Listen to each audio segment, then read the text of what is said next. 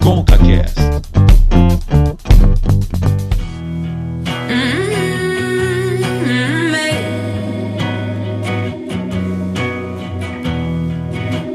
Since I was 17, I've always hated my body, and it feels like my body's hated me. Can somebody find me a pill to make me unafraid of me? Seen every therapist. Começando com o CaCast, episódio 43, por incrível que pareça, 43, que a gente tava falando inclusive sobre isso. Eu sou o Cauê Martinelli, estou aqui com meu amigo Davi. Como que tá, Davi? Olá, Cauê. Olá, meus amigos aí, ouvintes do ConcaCast. Cauê, é, a gente fala de tudo.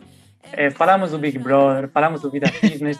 e hoje é, a gente fala de tudo. Que se conversa Fala. nos restaurantes, na, no almoço de família, na TV, na, nas- na mídia, enfim, a gente fala de tudo. E hoje vamos falar de um tema que para muitas pessoas é polêmico, para outras não é polêmico, porque já tem uma, uma opinião já é, Bem definida, né? definida. É, e outras pessoas que falam assim, cara, eu não tenho opinião nenhuma, eu não sei. Mas a gente fala porque acreditamos que tem que ser falado porque é uma realidade. Exatamente, Davi. E, e assim, tem muita gente que evita até falar sobre o assunto e o que a gente vai fazer hoje é exatamente ao contrário. Vamos falar, vamos tentar entender um pouco mais profundamente a questão do aborto. E para isso trouxemos uma convidada mais do que especial, já participou com a gente em outro programa. Tudo bem, Mayara? Seja bem-vinda novamente. Tudo bem, muito obrigada pelo convite. Estou muito feliz de estar aqui novamente para falar com vocês sobre esse assunto que para muitos é tão polêmico, né? Vamos tentar aí trazer um pouco de informação e deixar isso mais claro para quem está em casa nos ouvindo. Eu sou Mayara Brasil, sou advogada, trabalho com direito de mulheres, direito de família, atuo majoritariamente em São Paulo, mas também em todo lugar do Brasil aí com essa tecnologia. É, quem quiser me acompanhar também nas redes sociais, o meu Instagram é Maiara J Brasil, com Y. E agora eu estou também no YouTube. Então Nó, pode me acompanhar lá. youtuber! Rapaz, essa é, a novi essa é novidade. É novidade, quentinha. Inclusive, hoje, quinta-feira, né, que é o dia que a gente está gravando esse podcast, é, eu disponibilizei um vídeo falando sobre violência sexual e como tratar com isso, quais são as opções para quem conhece alguém que está passando ou que já passou por isso também. Legal, então se você tá assistindo agora o ConcaCast no YouTube ou ouvindo de repente na sua plataforma preferida, Spotify, Deezer, enfim, Apple Podcasts, você pode correr lá pro canal da Mayara e assistir o vídeo sobre violência sexual, que inclusive tem tudo a ver com o tema de hoje. E pra quem não sabe, a Mayara participou com a gente no episódio 26, Cultura do Estupro. Bom, gente, então vamos lá, a gente vai falar sobre várias coisas, né? A gente vai falar sobre ah, casos de preconceito em relação ao aborto, a gente vai falar sobre a questão da lei, como que funciona a lei no Brasil, né? O que, que é permitido, o que, que não é permitido, é, e outras questões muitas que envolvem, né, questões culturais, sociais, que envolvem a questão do aborto, certo, Davi? Isso aí, amigo. E a gente vai fazer também uma conte- contextualização é, das leis que foram aprovadas na Argentina e em outros países e também uma comparação com as pesquisas, né? Países que aprovaram o aborto, tem mais aborto, tem menos aborto? O que acontece com isso? Vamos falar hoje. Com certeza. E deixar claro aqui que você vai tirar, você aqui a gente não vai dar necessariamente a nossa opinião, a gente vai fazer uma análise. Você vai ter a sua opinião. O mais importante é a gente poder falar sobre um assunto que acontece, que é a realidade de muitas pessoas, principalmente no país muito desigual como é o Brasil. E aí eu quero que você que nos ouve ou que nos assiste, que possa acompanhar de perto. E já que a Mayara falou que também queria fazer uma propaganda, siga lá as nossas redes sociais no Instagram, arroba ConcaCast, tá bom? Então aqui comece agora a nossa conversa. happy.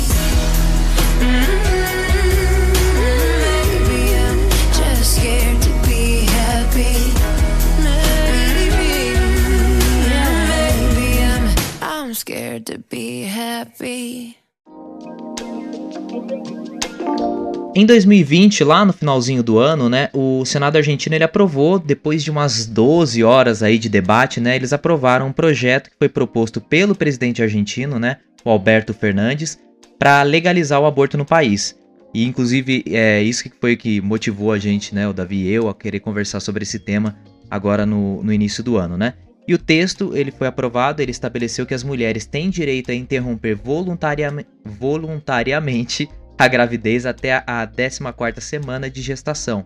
E aí depois desse período, o aborto ele só pode ser permitido apenas em casos de risco de vida para a gestante ou quando a concepção ah, é fruto de um estupro. Davi, é o teu país, né, cara, a Argentina.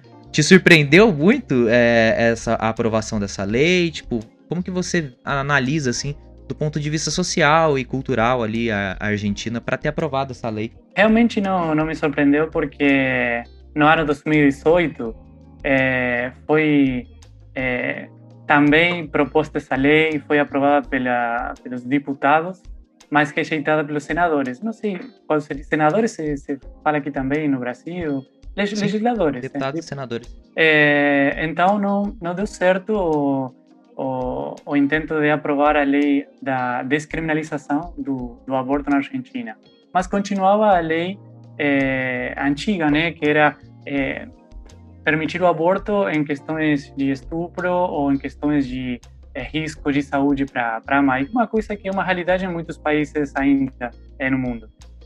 Não deu certo no, no, ano 2018, na presidência estava Maurício Macri, mas o governo atual do Alberto Fernandes, de novo, é, propôs é, a lei é, de descriminalização do aborto. E finalmente, o ano passado, foi aprovada é interessante porque nesses últimos anos, eu acho que um, nessa última década, né, o movimento feminista, é, que na Argentina se fala pañuelo verde, que foi um símbolo da luta é, dos movimentos feministas. É aquele pano, é, pano verde é, que os grupos feministas usam. Isso foi um símbolo da luta. Isso foi crescendo, foi ganhando força. E ganhou força, e bom, com a chegada de um governo progressista, aí esse movimento feminista tinha, de alguma maneira, um apoio no governo, né? Aí o governo eh, levou essa, esse projeto de lei para eh, legisladores, deputados, senadores, e finalmente foi eh, aprovado ano passado. E essa lei foi promulgada pelo presidente a partir do 24 de janeiro desse ano. Ou seja, desde esse momento, eh, as mulheres, eh, em certo período da gravidez, podem eh, interromper ou a gravidez é, livremente. Depois disso, tem uma certa restrição, é, depois da, da semana 14, se não me engano. É, é, mas é isso. E, e na Argentina é, tem uma questão talvez um pouco diferente a, a, é, ao que acontece no Brasil, né? Vocês conhecem melhor a sociedade brasileira. Mas na Argentina faz tempo que acontecem muitas questões assim de é, é, luta de um, setores que historicamente eram postergados. Não sei se é a palavra certa, postergados ou esquecidos. É, okay. nesse, Acho que esquecido faz mais sentido. Esquecido faz mais sentido.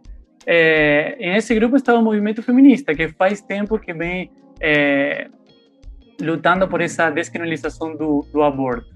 É, ganhou força nas novas gerações também, é, ganhou presença na rua, nas manifestações, teve várias manifestações. É, e, bom, finalmente conseguiu o governo, que foi que, que levou esse projeto de lei para os legisladores, conseguiu aprovação. E na Argentina, hoje, a descriminalização do aborto é uma realidade. Mas a Argentina é uma sociedade, como eu dizia, que meio que bem é, criticando é, a questão do estabelecido, é, a religião e, e, os setores conservadores já não são tão fortes como faz uns, sei lá, 20 anos atrás. Então tem essa, entre, entre aspas, não se chamar de construção, talvez, da, da sociedade e os setores esquecidos foram ganhando poder nos últimos tempos. E é meio que produto disso que, que acontece esse, esse tipo de é, situações sociais e políticas. E nesse caso do aborto, da lei, é, que foi aprovado ano passado. É, e é muito interessante porque eu vejo que muitas discussões que acontecem aqui no Brasil, eu já vi na Argentina faz tempo. Uhum. E se você compara, por exemplo, com o Uruguai, essas discussões, tipo, Nossa. muito antes acontecendo. É que eles entendeu? tiveram Pepe Mujica então, lá, né, cara? é, é, é, muito interessante também. Bom, é, por exemplo, o Uruguai é o país mais ateu do mundo, por exemplo. É um uhum. país pequeno assim, é o mais ateu do mundo. E vem com essas discussões assim de progressismo, é, de direitos, pra... enfim. Eu não vou analisar a sociedade uruguaia porque não conheço a profundidade, mas é, você vê como, como a, a, a estrutura social dos países da América é bem diferente e tem discussões que no momento se dá em um país, alguns anos depois em outro, mas enfim, essa mais ou menos é a, é a realidade argentina, pontualmente na questão do, da descriminalização, descriminalização do aborto. Eu até queria passar a palavra para a Mayara, que ela vai poder analisar melhor do ponto de vista até jurídico, até social também, mas você comentou um negócio que é interessante, porque a gente já falou aqui várias vezes que a população brasileira é uma população uh, majoritariamente conservadora, né? Pelo menos no tempo que a gente está vivendo, né? Viveu uma onda progressista no início dos anos 2000, agora na segunda década por conta de uma série de questões de corrupção que ficaram totalmente, né, ficaram marcadas, é, ficaram marcadas uh, em relação ao PT e outros partidos da esquerda. A galera se afastou totalmente disso e muitos conservadores ganharam voz, igual aconteceu inclusive nos Estados Unidos, no sentido do conservadorismo voltar com o Trump, agora já separou um pouco de novo. É uma, é uma onda que vai e vem, e querendo ou não, tá ligada diretamente a essas discussões. E aqui eu não tô entrando no mérito se é bom ou ruim, acho que cada coisa tem o seu lugar. Mas, Mayara, é, você com certeza acompanhou de perto toda essa situação da Argentina, sabe muito bem como funciona a questão da lei de descriminalização do aborto aqui no Brasil. É, quais são as diferenças, assim? Como que funciona a lei no Brasil e o que, que tem de diferente agora, pensando que a Argentina né, aprovou essa lei lá no país deles, né? É, é interessante que o David começou com essa questão histórica, né? E é muito bom a gente começar um debate dessa forma, porque se nós formos pensar em Brasil, é, o Brasil é um, pra, um país historicamente católico. E apesar disso, quando a gente estuda essa questão do aborto, lá final do, do século XVIII, XIX, ainda era é, nessas questões de gestação, de parto, de nascimento, tudo era tido como um, um assunto parte do feminino. A prioridade era sempre o corpo da mulher, a vida da mulher. A partir do final do século XIX, início do século XX, que começaram a fazer essa separação o feto começou a ser visto como um ser independente do corpo da mulher, detentor de direitos, e aí surgiu todo esse debate em relação ao aborto. Antes disso, se eu tivesse a vida de uma mãe em risco, a prioridade era sempre a, a mãe e não a criança. Como a, a despeito de sermos um país é, historicamente católico. E é muito interessante essa questão que até o David colocou de outros países como o Uruguai, que eles acabam sendo países é, com uma predominância de ateus muito maior do que no Brasil, a gente entra muito nessa parte de Estado laico. Né? O Brasil é um Estado laico, mas até que ponto? Né? Não tão laico quanto deveria em casos como esses, por exemplo, quando a gente fala de aborto, porque a gente tem ali muitas frentes que são movimentos pró-vida, e a maioria desses movimentos estão atrelados a movimentos religiosos. Né? Então, até se nós falarmos do momento em que o Brasil está vivendo, né, o governo que nós temos hoje, que é um governo que se autodenomina é, Deus acima de tudo, é um governo que dificulta até os casos em que nós já temos em lei a descriminalização do aborto. Porque no Brasil funciona como? Aborto é crime. Ponto. Eu descriminalizo o aborto, tanto para a mulher que está abortando, quanto para a equipe que está fazendo o procedimento de aborto, quando a vida da mãe está em risco, quando tratamos de bebês anencéfalos, né, que foi a última decisão do STF em relação a isso, e quando esta gestação é fruto de um aborto. Mas para isso, são vários os casos que nós podemos é, encontrar onde isso é dificultado por conta de que o assunto ainda é um pouco obscuro, né, para muita gente. Então, muitas vezes a pessoa chega no hospital, então, por exemplo, no Brasil, qualquer relação sexual com menor de 14 anos é aborto. Ponto. Porque não existe capacidade de consentir em um menor de 14 anos. Não importa se é uma menina de 14 anos que parece que tem 20. Não tem 14 anos, é aborto. Então, automaticamente, se eu chego no hospital com menos de 14 anos e peço para realizar um aborto, deveria ser o suficiente. Porque Mas não ele... é? Mas não é. mas não é. Na prática, não funciona dessa forma. Infelizmente. Tanto é que ano passado a gente teve até um episódio daquela menina de 10 anos lá no Espírito Santo, onde ela tinha 10 anos e conseguiu interromper a gravidez por, na casa dos seis meses apenas, né? Depois de tantas discussões.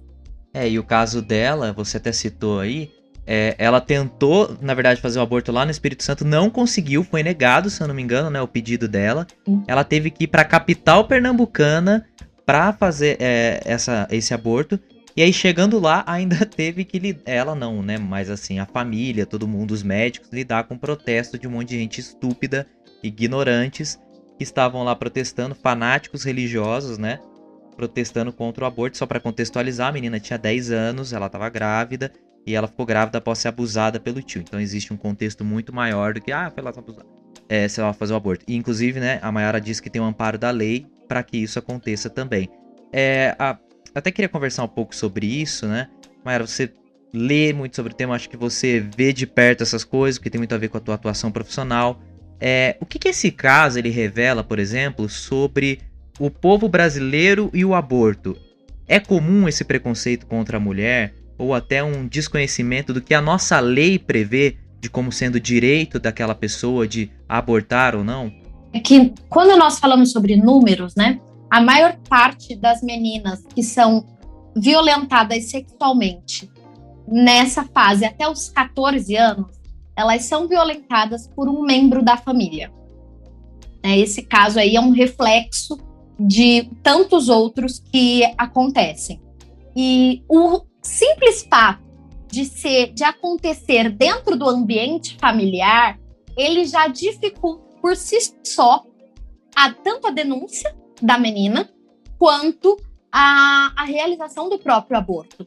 Porque fica uma coisa muito entre família. Isso quando fica entre família, às vezes nem chega, né, na família.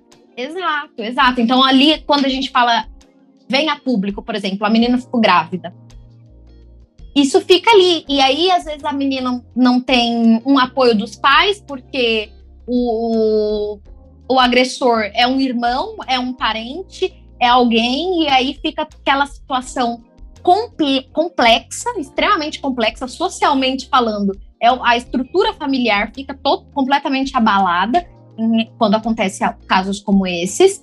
E, de modo geral, no Brasil, a gente ainda encontra muita dificuldade nesse sentido. No, de que, se, por exemplo, eu vou até uma delegacia, em muitas cidades no Brasil, nós já temos delegacias da mulher especializadas estão mais preparadas para receber denúncias como essa e tomar aí todas as providências. Mas, em um caso mais geral, se a gente fala, por exemplo, de uma cidade do interior aí, do Brasil, até mesmo de São Paulo, nem todas as cidades do interior de São Paulo têm delegacia da mulher. Se a gente fala de uma cidade como essa, a gente está colocando essa vítima de, de violência sexual, ela tem que se dirigir a uma delegacia comum, ela tem que expor o seu caso, expor o que aconteceu. Dali, ela vai, de repente, ser conduzida a um hospital para fazer exames ou tantas outras coisas. E nesse processo, muitas vezes essa mulher é revitimizada. Porque toda vez que uma vítima de violência sexual, ela tem que expor tudo aquilo que ela viveu novamente, ela é inserida naquele momento do, do, do crime novamente. Então, muitas mulheres não denunciam e muitas mulheres não vão até, por exemplo, a, a uma delegacia e fazer esse aborto em na, na unidade pública de saúde por conta de todas essas questões que ela, que ela é submetida. Então, muitas vezes, algumas mulheres preferem ir até clínicas ilegais, que todos nós sabemos que existe, né? E, e realizar ali o aborto. Porque ali teoricamente, ninguém vai me perguntar nada. Porque para eles não importa. Não interessa. Se, não interessa o que aconteceu, o que me levou até ali. E isso coloca a vida dessa mulher em risco.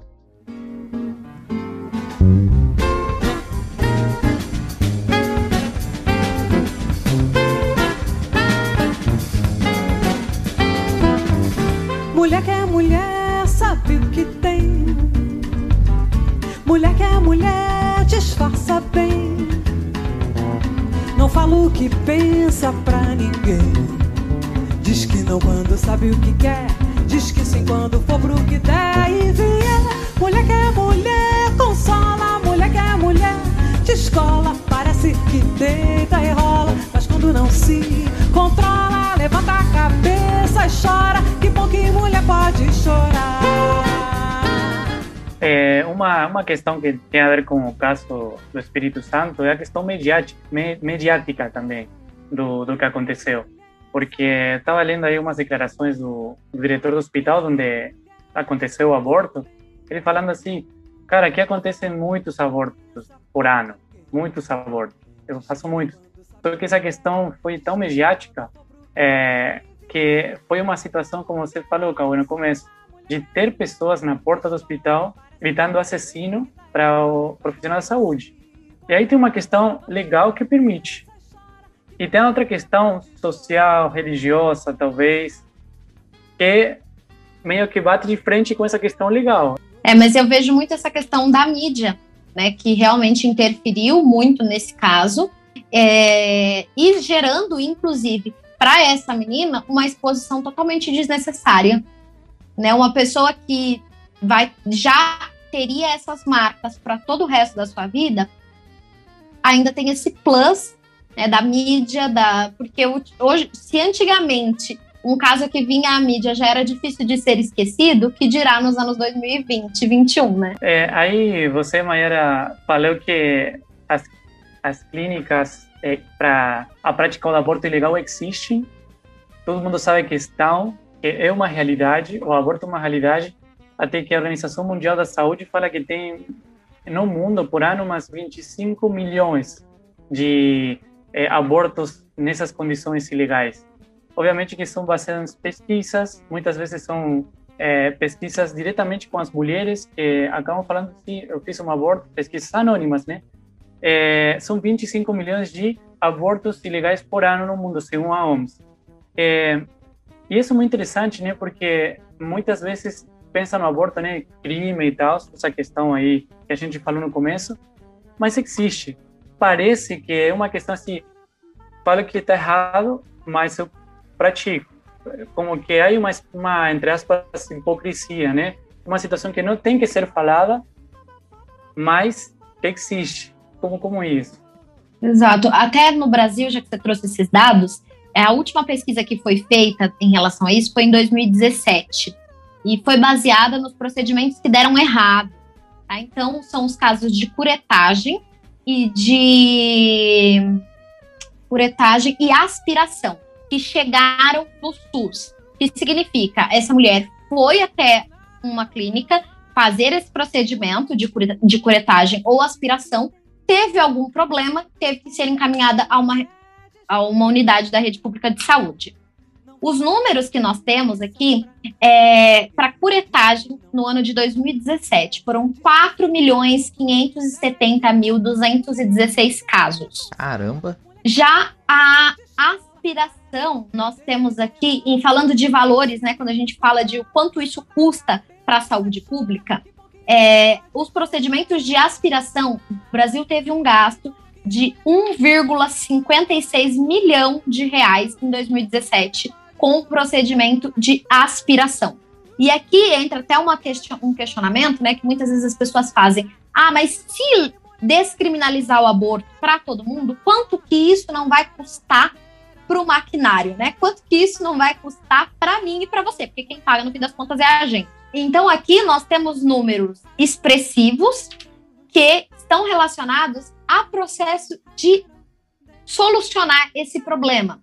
Enquanto é, nós temos aqui também alguns números de que se nós se esse procedimento fosse todo realizado no SUS, ele seria menos oneroso. Ou seja, remediar é mais caro do que fazer o procedimento inicialmente no SUS. Com certeza, na verdade, se a gente parar para pensar em tudo que envolve saúde pública, é sempre melhor você ter essa remediação, vamos por assim dizer, do que necessariamente você lidar com as consequências lá na frente, né?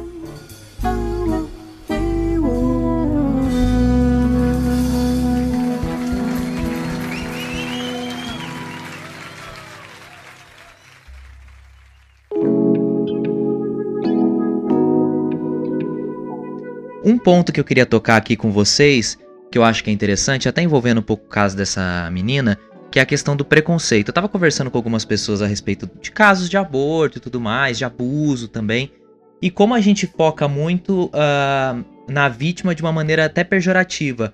A gente discute a legalidade dela fazer aquilo ou não. E a gente não discute, é, até o Davi a gente comentou um pouco antes, o aborto, entre aspas, masculino, que é o cara que abandona a mulher grávida e simplesmente some. Pouco se fala a respeito disso, entendeu? Pouco se fala no que está por trás de uma mulher ou de uma menina que decide que quer abortar. Porque não é uma decisão fácil, diferentemente do que muita gente interpreta. Ah, decido aqui sim ou não, meu corpo, minhas regras. Como se fosse a coisa mais fácil do mundo. E não é na maioria dos casos, como a gente está falando aqui, né? Eu até peguei um dado, em 2018, 5,74% dos registros de nascimento ficaram com o campo do nome do pai em branco. Em 2019, 6,15% das crianças nasceram sem ao menos o sobrenome paterno. Então, assim, as dificuldades de você criar uma criança nesse país aqui é grande, hein, gente? Ó, haja dinheiro, hein? Eu não sou pai, mas assim, eu vejo tanto que minha mãe sofreu para me criar sozinha porque meu pai faleceu quando eu era muito novo. Então, assim, já é muito difícil quando são duas pessoas. Imagina sozinho ou sozinha nesse caso. Então, existe um preconceito muito grande, se discute muito essa questão do aborto, que, ok, eu acho que é uma discussão pertinente, mas não se fala do outro lado da moeda, que são os homens que muitas vezes abandonam essas crianças e abandonam essas mulheres, né? É, eu acho que aqui é, a gente tem dois panoramas. É um, que é a galera do meu corpo, minhas regras, total, e legalize o aborto. Né, que é até mais próximo do que aconteceu na Argentina, que até a 14 semana é totalmente criminalizado, para qualquer caso. A partir disso, a gente tem as, as restrições né, de violência, é, estupro, e etc. Uh, e nós temos também o outro lado, que é o grupo que teoricamente é pró-vida, mas que eu sou a favor de, de certas descriminalizações e de que isso seja levado a, a, a fim, né? Que seja realmente realizado. Eu acredito que é algo muito pesado, inicialmente, a gente falar que alguém não é pró-vida, né? Porque é algo bem, assim, pesado, realmente. E a gente tem que ter uma noção muito grande de que o aborto é contexto social também. Quando a gente pega, por exemplo, países na Europa é, extremamente desenvolvidos, onde o aborto é, é, é legalizado, a gente percebe números extremamente pequenos sendo que o aborto não é crime em nenhum caso, por exemplo, em países mais desenvolvidos. Por exemplo, a gente tem a Romênia, que é um país onde o aborto ele é legalizado e é um país que existem pouquíssimas interrupções de gravidez. Agora, quando nós estamos falando de Brasil, isso tudo tem uma questão social. Se a gente pega esses números, por exemplo, que eu trouxe para vocês, de casos que foram levados até uma unidade pública de saúde, a maioria dessas pessoas eram negras e de baixa renda. Então, isso é o que? É um reflexo da nossa sociedade, onde muitas vezes nós temos mulheres e meninas que são violentadas ou que não têm condições realmente de levar essa gestação ao final. E isso está muito relacionado ao ponto que o Cauê até mencionou, de que muitas vezes o pai aborta né, e a mãe fica ali com o, a, a criança para somente sob sua responsabilidade, né? Não, uma questão que, que era discussão lá na Argentina, eu falei que os movimentos que lutavam para a descriminalização do aborto falavam era a questão de que o aborto era uma questão de privilégio. Por quê? Uma mulher em condições econômicas boas, conseguir abortar numa clínica com profissionais de saúde e nas condições boas para fazer esse procedimento médico. Eh, mulheres que não tinham condições financeiras, elas iam para qualquer lugar, qualquer pessoa e acabavam muitas vezes em morte da própria mulher. É, e esse era um dos pontos de discussões lá na Argentina. É, fazer o aborto uma questão de é, pública, de saúde pública, para que qualquer mulher possa ir para um hospital e fazer o procedimento, ou continuar na clandestinidade e prejudicando as mulheres pobres, em definitiva. É, eu. E, e, assim, é, até a, a Mayara comentou, eu, eu não acho só que é a questão da legalização em si, isso é uma opinião particular minha, e ela até mencionou isso, né? A questão educacional faz toda a diferença. Se a gente pensar que no Brasil você tem aí 11 milhões de pessoas que não sabem nem ler e escrever, isso que a gente tem uma base de dados. E sem falar as outras que até sabem ler e escrever, mais ou menos, só para assinar um documento ali, mas não tem noção do que envolve o contexto em que ela está inserida, né? Então muita gente não tem nem ideia de que a gente parece uma coisa absurda, né, gente? Mas assim, pensando hoje, ah, todo mundo tem informação, olha a internet, isso é uma realidade. Ainda vai metade Brasil, viu? Muita gente, a gente viu recentemente aí estados brasileiros com dias, semanas sem energia elétrica. Então, existe uma realidade, eu sempre gosto de mencionar isso. Eu fiz uma viagem para o interior do Mato Grosso quase na divisa com a Bolívia, né? E eu tava, assim, a primeira vez que eu viajei para fora do estado de São Paulo, então eu tava assim, nossa, andei 800 quilômetros, não tinha um posto de bandeira, não tinha um Shell, um BR, não tinha um McDonald's, não tinha um Burger King. E eu assim, meu Deus, gente, onde que eu tô? 800 quilômetros. Aqui em São Paulo, a cada 10 quilômetros você encontra um graal, você encontra um, um shopping aí numa cidade, uma divisa de uma cidade com a outra. Então, assim, a realidade sudeste, a realidade sul, a realidade de algumas regiões do Brasil ainda são muito diferentes, muito discrepantes se comparadas a outras regiões. Então, nem todo mundo, infelizmente, ainda tem informação ou não tem uma vida que permita com que essa pessoa uh, consiga interpretar essas informações, a ter uma qualidade de vida diferente. Então, quando a gente pega países como a Romênia e outros aí, até conversei uma vez com o Uber, que ele era da, da Suíça, ele era da Suíça. Eu peguei e perguntei no assim Brasil. pra ele. No Brasil. Que, pri ah, que privilégio, hein? Imagina, o cara subindo, na época eu morava no bairro lá, subindo paralelepípedo, destruindo o carro dele, coitado. Eu falei assim, meu amigo, o que, que tu tá fazendo subindo paralelepípedo? Você podia estar tá na Suíça? Eu queria estar tá na Suíça. Aí ele pegou e falou assim, cara, aqui o Brasil é maravilhoso. Eu falei, meu Deus, mas como assim? Ele falou, minha esposa é brasileira, eu vim pra cá. E assim, não tem como comparar a qualidade de vida, porque a Suíça é um país muito menor e o Brasil é um país muito maior. É lógico que essa não é a justificativa mundial, tá? Porque os Estados Unidos é um país grande e tem uma qualidade de vida muito superior à do Brasil em vários aspectos. Não é perfeito, mas é melhor. Qualidade de vida em vários aspectos, não em todos. Então, assim, uh, quando a gente faz esse tipo de comparação, vai além da legalização, né? Vai na educação, vai na qualidade de vida, vai em vários, em vários aspectos de moradia, quando a pessoa tem uma moradia melhor, uma condição de vida melhor. Então, uh, quando a gente limita, né? Maiara, Davi, quando a gente limita, falando assim, ah, nossa, tá vendo? Aquela lá vai abortar. Ah, é do capeta. Ah, não sei o que, não, não tá nem aí, quer matar a criança. E não olha para outros aspectos, a gente tá negligenciando, inclusive aqueles que são religiosos, negligenciando a própria fundamentação da fé, né? Que é olhar toda a questão. É, e até um, um, mais um número. É, segundo essa pesquisa de 2016, uma mulher a cada cinco brasileiras até os 40 anos já realizou pelo menos um aborto. Ou seja, a gente está falando de muita gente, mas de muita gente. E assim, se a gente for levar isso a ferro e fogo, a cada cinco mulheres que você conhece, uma já pode ter feito aborto. E você nem sabe. A quanto? Repete, por favor. Uma a cada cinco. É um dado assustador, né? É assustador. É assustador. E isso tudo é evidente que a gente não está falando que todos esses casos são, por exemplo, fruto de estupro ou que a vida da mãe estava em risco, nada dessas coisas. Mas é, isso é uma prova de que o aborto é uma realidade. O aborto existe, é um problema e é uma questão de saúde pública.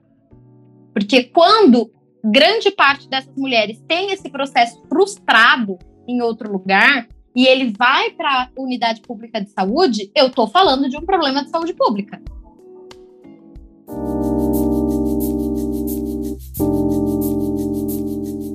Uma coisa que uma coisa que vocês dois puxaram aí que eu acho muito interessante é que e aconteceu lá na Argentina é, quando começou aquele debate pelo aborto, muitos falavam assim: é, não precisa aborto, precisa uma educação sexual. Ótimo. Aí, quando veio a lei para educação sexual a partir do, do crianças de 3, 4 anos, ou ensino fundamental, na verdade, aí todo mundo, como que vai ensinar do sexo às crianças? aí cara, então, é, tipo assim, tem um setor que insiste na clandestinidade. Não, deixa lá, deixa lá no escuro, não tem que falar. Cara, tá, vamos é, prevenir o, o, o, aborto. Vamos lá, vamos ensinar sobre é, relações sexuais, sobre. Vamos dar educação sexual nas escolas. Não, como vai. Então. E, isso é uma das coisas que a gente enxerga muito aqui no Brasil. Né, que quando teve aquela esse assunto, estavam, meu Deus, estão ensinando as crianças a fazerem sexo na escola. E não, educação sexual é o quê? É eu ensinar para essa criança o que é sexo e o que não pode acontecer com ela, o que são partes íntimas, o que o lugar onde ninguém pode tocar em você. E se a gente fala de um ambiente cristão, a gente volta para um problema muito maior, que é, por exemplo, a gente tem acesso à informação, né? Falo partindo deste local de privilégio em que nós estamos inseridos, que temos acesso à informação, temos acesso à internet, temos acesso a 500 coisas. Mas eu sou cristã, na minha comunidade religiosa prega-se é, que o sexo é um presente para o casamento. Ou seja, você deve pre preservar-se puro até o seu casamento. Porém, contudo, todavia, existe aí uma grande parte da comunidade que não leva isso a ferro e fogo, cada um com seus cada quais. Mas, se uma dessas pessoas, por exemplo, ela quer ter relação sexual, uma menina de 16 anos, quer ter relação sexual, ela consegue chegar no, no ambiente familiar dela e dizer: Mamãe, papai, quero fazer sexo, preciso de pílula anticoncepcional?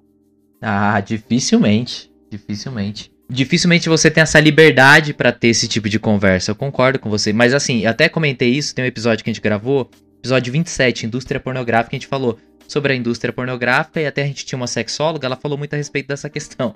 E aí eu comentei até uma história de que quando eu fui perguntar para minha mãe quando era criança, lá meus 10, 11 anos, mãe, como que é o sexo? O que que é sexo? Ela me deu um livro de 500 páginas, pum, empoeirado, assim, tá, vai ler e vai descobrir. Eu, pô, eu, tipo, nunca li o livro, entendeu? Tipo, não vou fazer isso. E com a minha O irmã, livro tá lá até hoje. Eu nem sei onde tá o livro, é, tá pra algum canto ainda, não sei o que aconteceu. Tá no sebo. É, mas, é, e era um livro de geração, que ela falou que a minha avó deu pra ela, então pra você ver o nível. É... E a, a minha irmã, que tem agora seus 13 anos, né? Quando ela tinha uns 8, 7 anos, mais ou menos, a minha mãe explicou para ela. Então a minha mãe já tinha uma mentalidade diferente. A, a, quando a minha irmã veio perguntar, a minha mãe falava muito mais abertamente sobre isso. Aí também tem um outro contexto. A minha mãe, ela, é, a minha irmã é filha do meu padrasto, né? Então a minha mãe vinha de um contexto de casamento, no meu caso, que era muito ruim onde falar sobre isso também não era uma coisa que dava para ela uma alegria. Vou explicar. Hoje, onde ela tem um contexto familiar muito bem estabelecido, para ela é muito mais fácil falar sobre a vida dela com o pai da criança, falar sobre essas questões. O pai ajuda na conversa, então isso tudo faz a diferença. E aí entra na questão da educação que a, que a gente comentou, né? Que a gente comentou aqui também. É, e aí a gente traz, eu fiz aqui um, um link com a informação que você trouxe lá atrás, do número de crianças que foram registradas sem pai e aí você dá um gap aí, 10, 12, 13 anos. Essas crianças continuam sem pai. E toda essa responsabilidade, toda essa educação sobra para apenas uma pessoa. E uma pessoa que às vezes é a mesma pessoa que está tendo que ir atrás do sustento dessas crianças e não tem sequer tempo para dar essa educação. Então a gente terceiriza, é, muitas vezes inconscientemente, né, terceiriza essa responsabilidade de educação sexual para a escola, para a rua, de um modo geral, para a indústria pornográfica, muitas vezes, e nós colocamos essas crianças em uma situação de risco. Né? A gente tem aqui, é, até essa última pesquisa, no ano de 2015, nós tivemos no Brasil que foram identificadas né, 26.700 mães que tinham entre 10 e 14 anos. Esses dias eu vi uma reportagem do Profissão Repórter, se eu não me engano, da Globo. É uma reportagem antiga mostrando exatamente esses casos. É uma. É, é, quem tiver a oportunidade de pesquisar. É eu acho que quem tá ouvindo tem internet, pesquisa. e vai assistir. Mas desculpa, Mayara, continua. Não, mas aqui, só para finalizar, que ou seja, essas 26.700 meninas foram violentadas sexualmente. Segundo a lei brasileira, elas são vítimas de estupro e elas tiveram as suas crianças. Ou seja, em algum momento tem tanta coisa errada, na verdade, que a gente não sabe mal e mal por onde começa. Né? Exatamente.